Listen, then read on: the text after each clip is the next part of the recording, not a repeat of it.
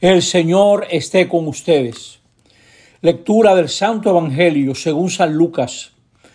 En el año 15 del reinado del emperador Tiberio, siendo Poncio Pilato gobernador de Judea y Herodes virrey de Galilea, y su hermano Felipe virrey de Iturea y Traconítide, y Lisanio virrey de Abilene, bajo el sumo sacerdocio de Anás y Caifás, vino la palabra de Dios sobre Juan, hijo de Zacarías, en el desierto y recorrió toda la comarca del Jordán, predicando un bautismo de conversión para perdón de los pecados, como está escrito en el libro de los oráculos del profeta Isaías. Una voz grita en el desierto, preparen el camino del Señor, allanen sus senderos, elévense los valles, desciendan los montes y colinas, que lo torcido se enderece, lo escabroso se iguale, y todos verán la salvación de Dios. Palabra del Señor.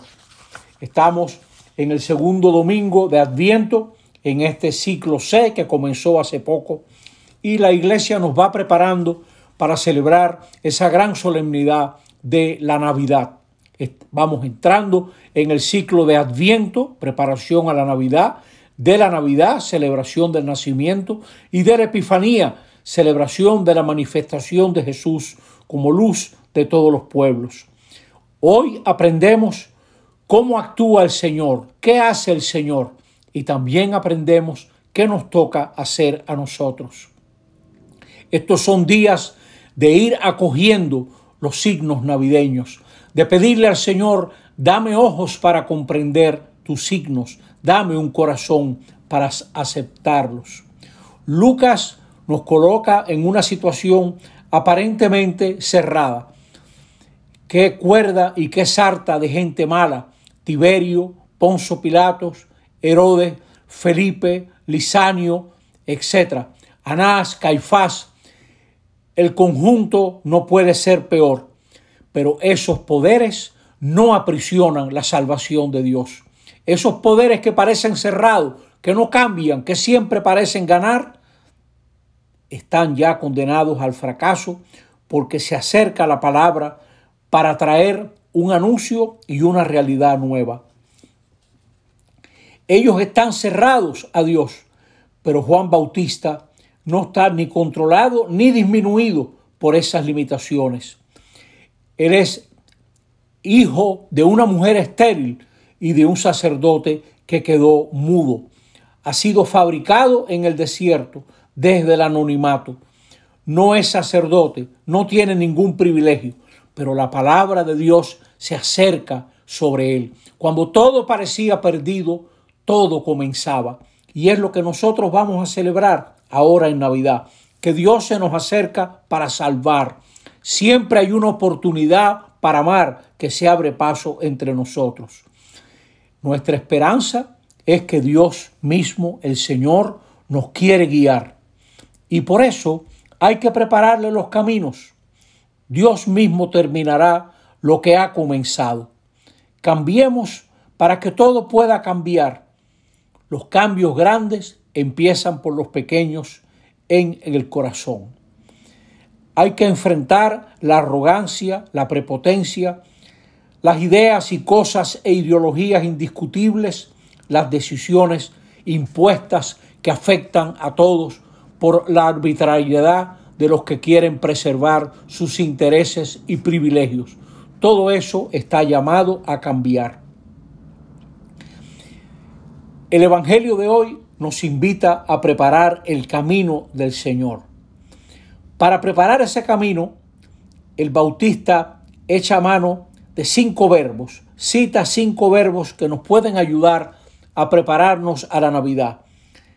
Allanar los senderos, es decir, hay que recuperar la fidelidad sin baches ni agujeros. Una fidelidad pareja, seria, sincera. Hay que elevar los valles. Es decir, hay que salir de esas depresiones, del sinsentido, dejar los barrancos del desaliento y de la desconfianza que paralizan y derrumban y desaniman. Hay que bajar montes y colinas, es decir, rebajar las ambiciones, apearse de la autosuficiencia y de las arrogancias que solo trae desastre y egoísmo. buscar el interés propio es la manera más segura de ni ser feliz uno ni hacer felices a los demás.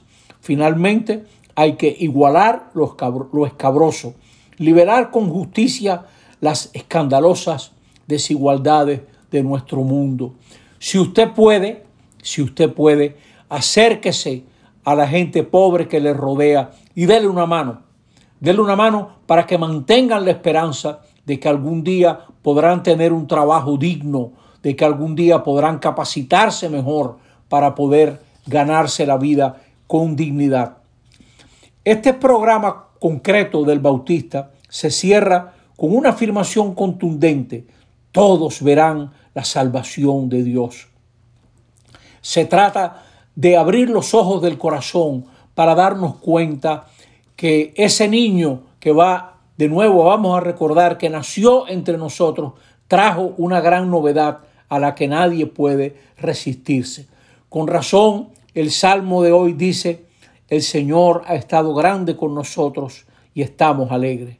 Tenemos sobradas razones para afirmar que Dios ha estado grande con nosotros. Por eso, en este tiempo de Adviento, no armes tu Navidad escondiendo problemas, revolviendo fracasos. Tus fracasos, tus fallos y faltas, que no sean ellos los que te organizan la vida.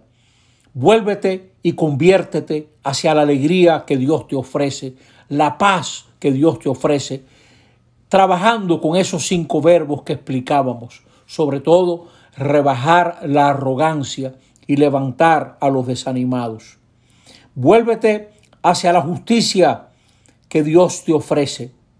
Vive tu bautismo, acércate a tu parroquia, acércate a tu familia y piensa con mucha sabiduría esa reunión navideña en familia y piensa también a celebrar junto a tu parroquia, porque no hay nada tan luminoso como la justicia y en la parroquia vamos a escuchar una palabra de justicia, una palabra de verdad. Y en la Eucaristía vamos a recibir una invitación a la participación y la comunión que nos hace dignos hijos e hijas de Dios. La Eucaristía, al compartir todo esto que Jesús nos ofrece, somos transformados.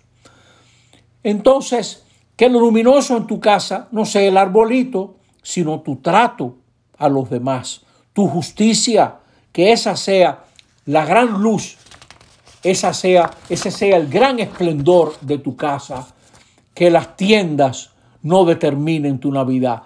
Tú mismo dialoga con tu esposa, tú misma dialoga con tu esposo, a ver cómo vamos a celebrar la Navidad en esta casa.